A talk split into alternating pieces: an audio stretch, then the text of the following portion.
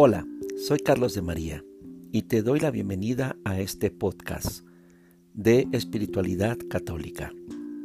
Este es el segundo episodio de esta entrega de la introducción a la vida devota del gran San Francisco de Sales. Iniciamos.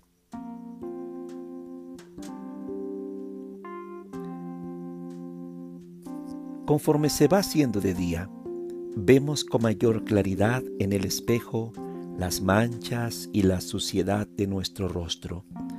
De la misma manera, según la luz interior del Espíritu Santo, ilumina nuestras conciencias, vemos más clara y distintamente los pecados, las inclinaciones y las imperfecciones que pueden impedir en nosotros la verdadera devoción, y la misma luz que nos ayuda a ver nuestras manchas y defectos, enciende en nosotros el deseo de lavarnos y purificarnos.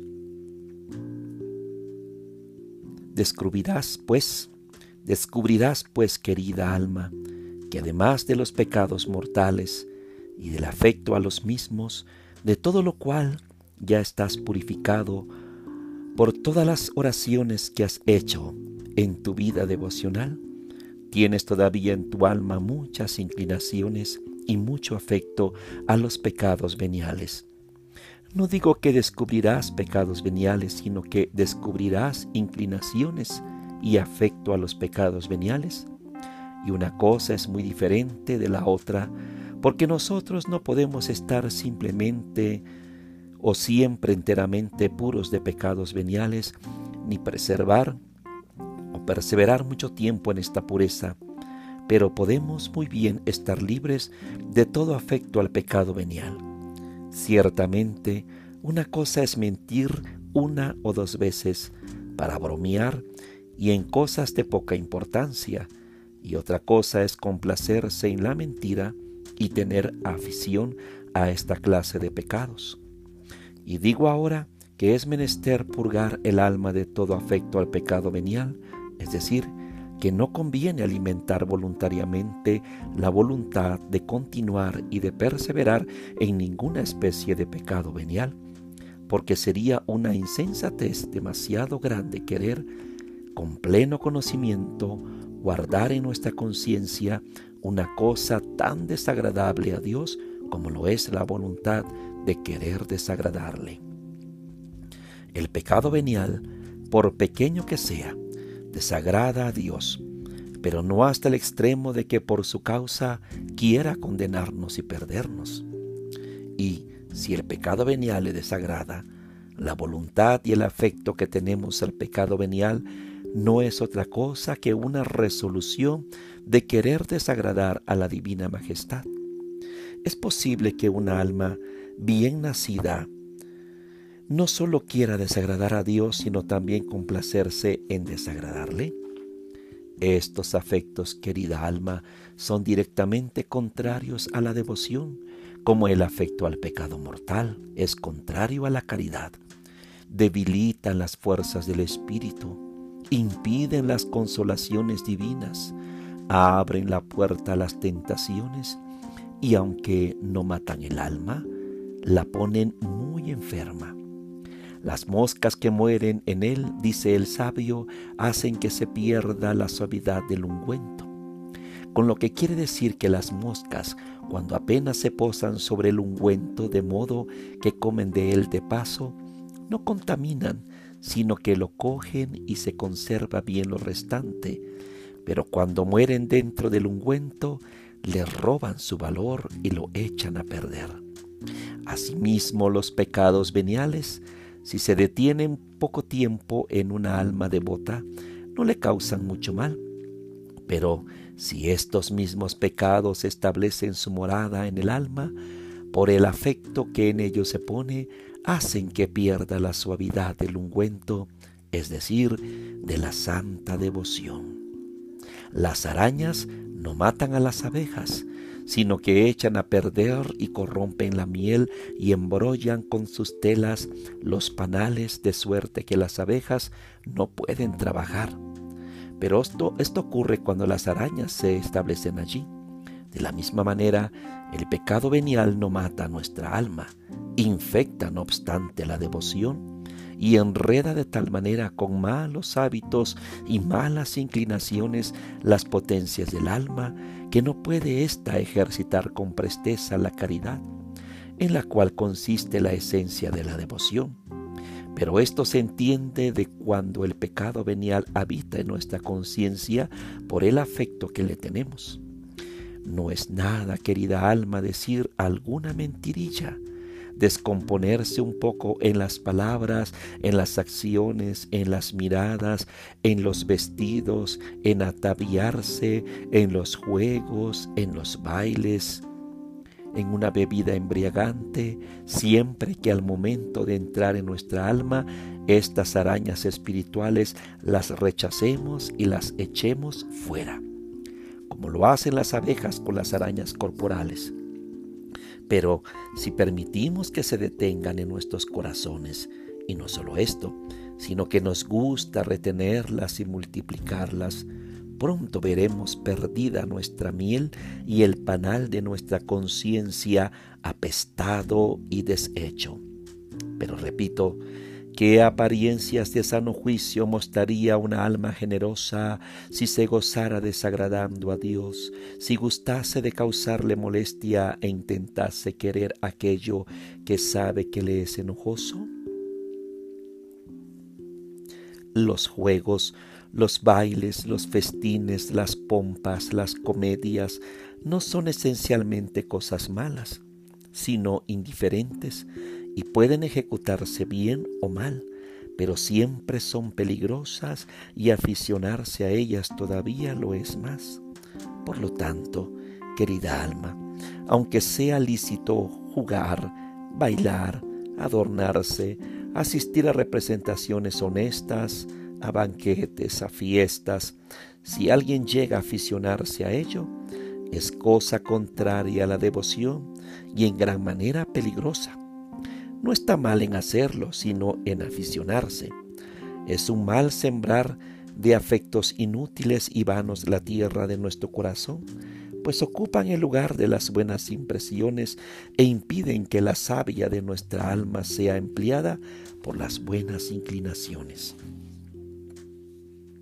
Así, los antiguos nazarenos no sólo se privaban de todo lo que podía embriagar, sino también de los racimos y de la gras, no porque los racimos y el agraz embriaguen, sino porque comiendo agraz hay peligro de excitar el deseo de comer racimos y de provocar la afición a beber mosto o vino. Ahora bien, no digo yo que no podamos usar de estas cosas peligrosas. Advierto, empero, que aunque podamos aficionarnos a ellas sin que se resienta la devoción, los siervos, cuando conocen que están demasiado gruesos, huyen y se retiran a sus escondrijos, pues saben que su grasa les pesa tanto que les impediría correr si se viesen atacados por la fiera. El corazón del hombre, cargado de estos afectos inútiles, superfluos y peligrosos, no puede ciertamente correr con prontitud, ligereza y facilidad hacia su Dios, que es el verdadero término de la devoción. Los niños corren y se cansan detrás de las mariposas.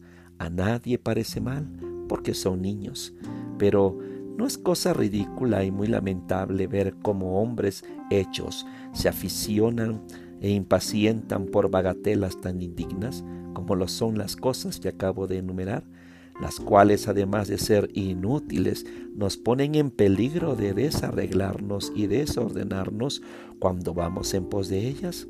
Por esta razón, amada Filotea, querida alma, te digo que es menester purificarse de estas aficiones, y aunque los actos no sean siempre contrarios a la devoción, las aficiones empero le son siempre nocivas. Tenemos también ciertas inclinaciones naturales, las cuales no tienen su origen en nuestros pecados particulares. No son propiamente pecado, ni mortal ni venial, pero se llaman imperfecciones y sus actos se llaman efectos o faltas. Por ejemplo, Santa Paula refiere San Jerónimo, tenía una gran inclinación a la tristeza y a la melancolía, hasta el extremo de que cuando murieron sus hijos y su esposo estuvo a punto de morir de pena. Esto era una imperfección, pero no un pecado, pues ocurría contra su deseo y voluntad. Hay personas que son naturalmente ligeras, otras ásperas, otras contrarias a aceptar fácilmente el parecer de los demás, otras propensas a la indignación, otras a la cólera, otras al amor, y por decirlo en breves palabras, son pocas las personas en las cuales no se pueda echar de ver alguna imperfección. Ahora bien, aunque estas imperfecciones sean propias y como con naturales, a cada uno de nosotros, no obstante, con el ejercicio y afición contraria, pueden corregirse y moderarse, y aún puede el alma purificarse y librarse totalmente de ellas. Y esto es, querida alma, lo que debes hacer. Se ha encontrado la manera de endulzar los almendros amargos haciendo un corte al pie del tronco para que salga la savia. ¿Por qué no hemos de poder nosotros hacer salir de nuestro interior las inclinaciones perversas para llegar a ser mejores? No existe ningún natural tan bueno que no pueda malearse con los hábitos viciosos, tampoco hay un natural tan rebelde que con la gracia de Dios, ante todo, y después con trabajo y diligencia no pueda ser domado y superado. Ahora pues, voy a darte los avisos y proponerte los ejercicios con los cuales purificarás tu alma de las aficiones y de todo afecto a los pecados veniales y de esta manera asegurarás más y más tu conciencia contra todo pecado mortal. Dios te conceda la gracia de practicarlos bien de la necesidad de la oración. Primero, la oración al llevar nuestro entendimiento hacia las claridades de la luz divina y al inflamar nuestra voluntad en el fuego del amor celestial, purifica nuestro entendimiento de sus ignorancias y nuestra voluntad de sus depravados deseos.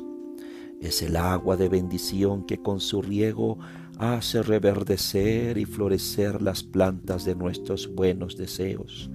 Lava nuestras almas de sus imperfecciones y apaga en nuestros corazones la sed de sus pasiones.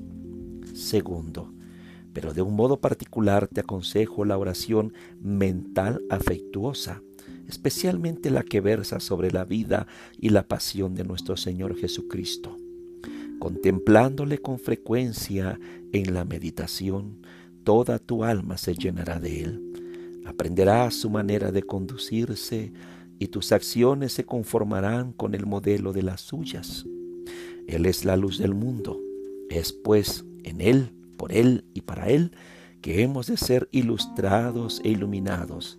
Es el árbol del deseo a cuya sombra nos hemos de rehacer es la fuente viva de Jacob, donde nos hemos de purificar de todas nuestras fealdades. Finalmente, los niños, a fuerza de escuchar a sus madres y de balbucir con ellas, aprenden a hablar su lenguaje.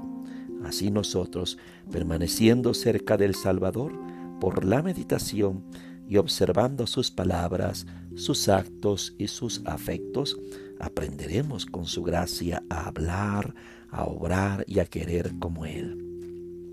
Conviene que nos detengamos aquí y créeme, no podemos ir a Dios Padre sino por esta puerta.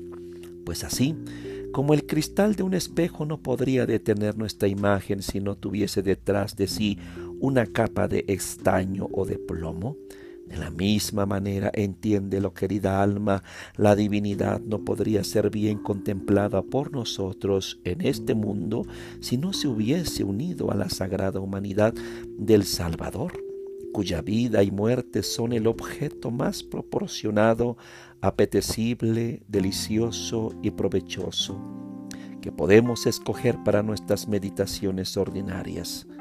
No en vano es llamado el Salvador, pan bajado del cielo, porque así como el pan que se ha de comer con toda clase de manjares, de la misma manera el Salvador ha de ser meditado, considerado y buscado en todas nuestras acciones y oraciones. Muchos autores para facilitar la meditación han distribuido su vida y su muerte en diversos puntos. Los que te aconsejo de un modo particular son las meditaciones de San Buenaventura, de Vilantani, de San Bruno, de Capilia, Granada, La Puente, San Alfonso María de Ligorio. Tercero, emplea en la oración una hora cada día antes de comer, en el transcurso de la mañana, pero si es posible mejor será hacerlas a primeras horas de la mañana, porque con el descanso de la noche tendrás el espíritu menos fatigado y más expedito. No emplees más de una hora si el Padre Espiritual no te dice expresamente otra cosa. Cuarto, si puedes practicar este ejercicio en la iglesia y tienes allí bastante quietud para ello, delante del sagrario o delante del altar, te será cosa fácil y cómoda. Porque nadie, ni el padre, ni la madre, ni el esposo, ni la esposa, ni cualquier otro, podrán interrumpirte que estés una hora de devoción en la iglesia contemplando, meditando. En cambio, estando a merced de otros, por ejemplo, en la casa, no podrás tener una hora tan libre. Siempre va, siempre habrá alguna distracción. Quinto, comienza con toda clase de oraciones, ya sean mentales, ya sean vocales, poniéndote en la presencia de Dios. Cumple esta regla sin excepción verás en poco tiempo el provecho que sacarás de ella, te lo aseguro.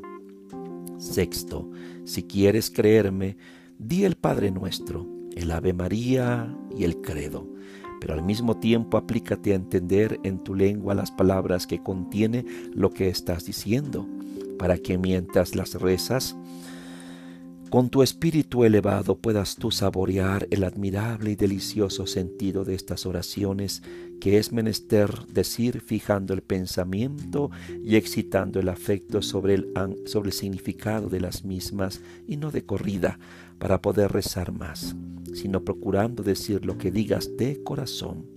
Pues un Padre nuestro bien dicho con sentimiento vale más de que mil rezados de prisa y con precipitación. Haz lo que dice Santa Teresa. Trata de no distraerte y ata tu mente, porque las distracciones en la oración no hacen que saquemos provecho de la misma. Séptimo. Ah, el Santo Rosario. El rosario es una manera muy útil de orar y recomendable por todos los santos piadosos y por algunos papas, con tal que se rece cual conviene. Para hacerlo así, procura tener algún librito de los que enseñan la manera de rezarlo.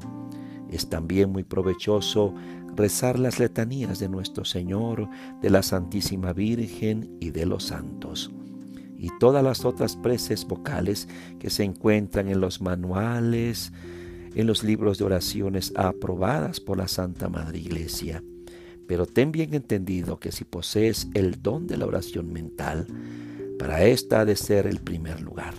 De manera que si después de esta, ya sea por tus ocupaciones, ya por cualquier otro motivo, no puedes hacer la oración vocal, no te inquietes por ello y conténtate con decir simplemente antes o después de la meditación la oración dominical, la salutación angélica o el símbolo de los apóstoles.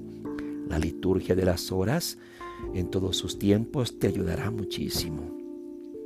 Octavo, si mientras haces la oración vocal sientes el corazón inclinado y movido a la oración interior o mental, no te niegues a entrar en ella, sino deja que ande tu espíritu con suavidad y no te preocupe el no haber terminado las oraciones vocales que te habías propuesto rezar, pues la oración mental que habrás hecho en su lugar es más agradable a Dios y más útil a tu alma.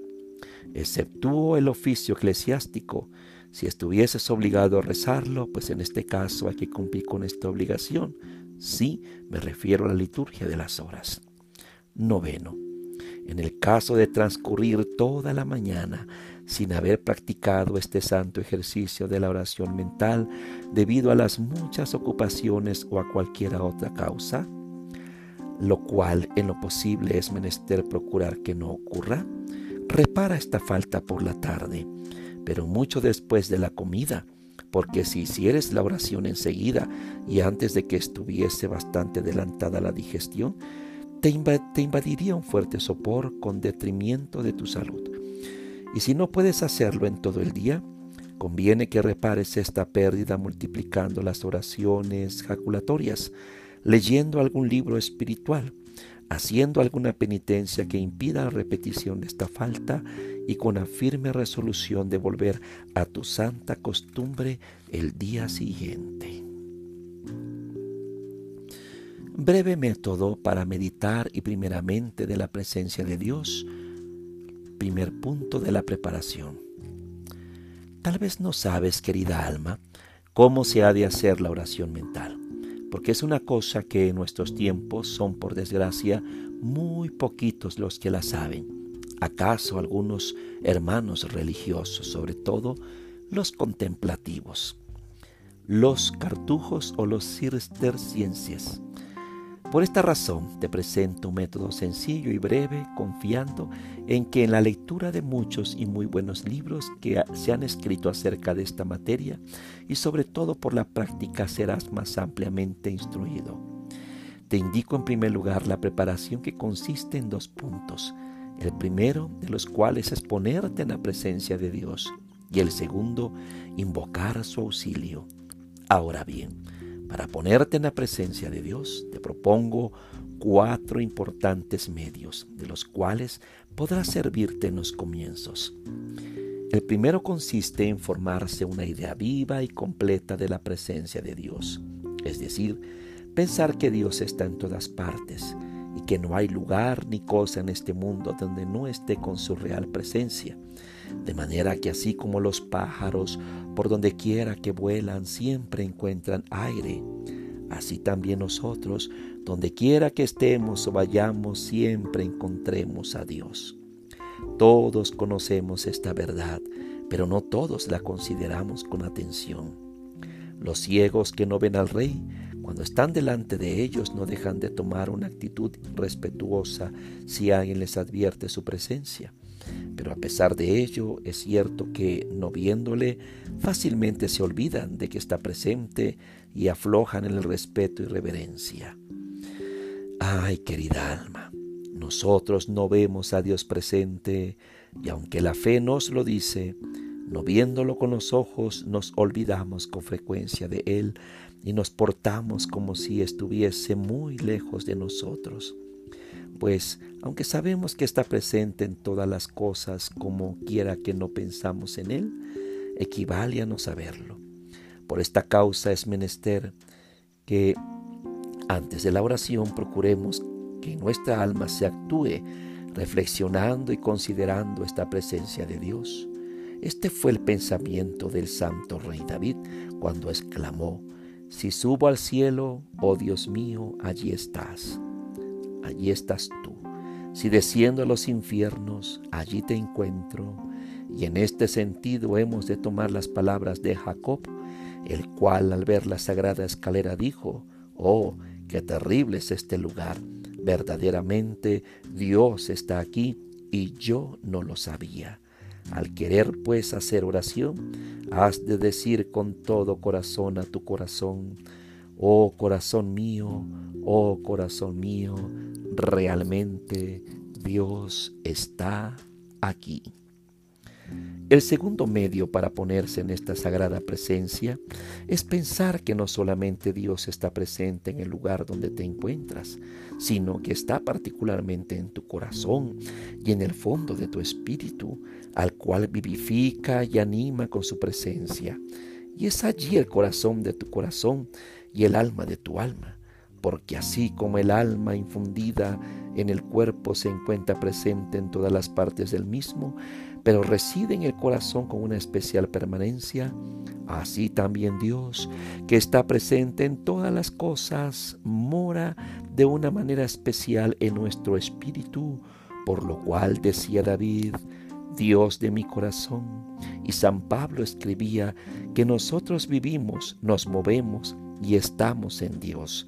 Al considerar pues esta verdad, excitarás en tu corazón una gran reverencia para con Dios que está en Él íntimamente presente.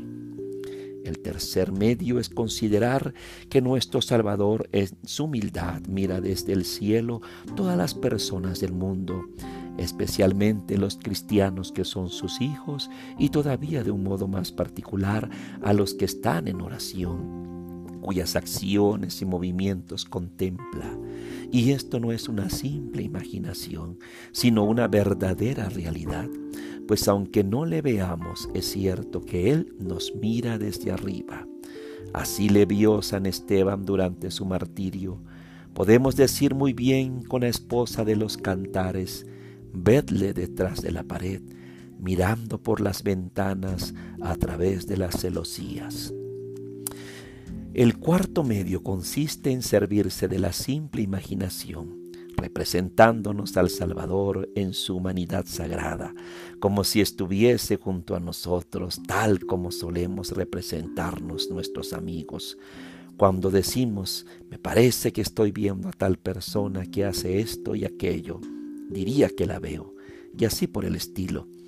Pero si el Santísimo Sacramento estuviese presente en el altar, entonces esta presencia será real y no puramente imaginaria, porque las especies y las apariencias del pan serían tan solo como un velo, detrás del cual nuestro Señor realmente presente nos vería y contemplaría, aunque nosotros no le viésemos en su propia forma.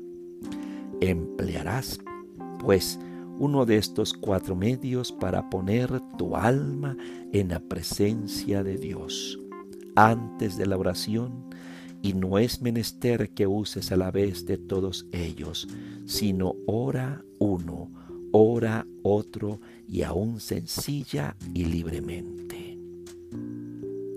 Así llegamos al final de este capítulo, queridos hermanos.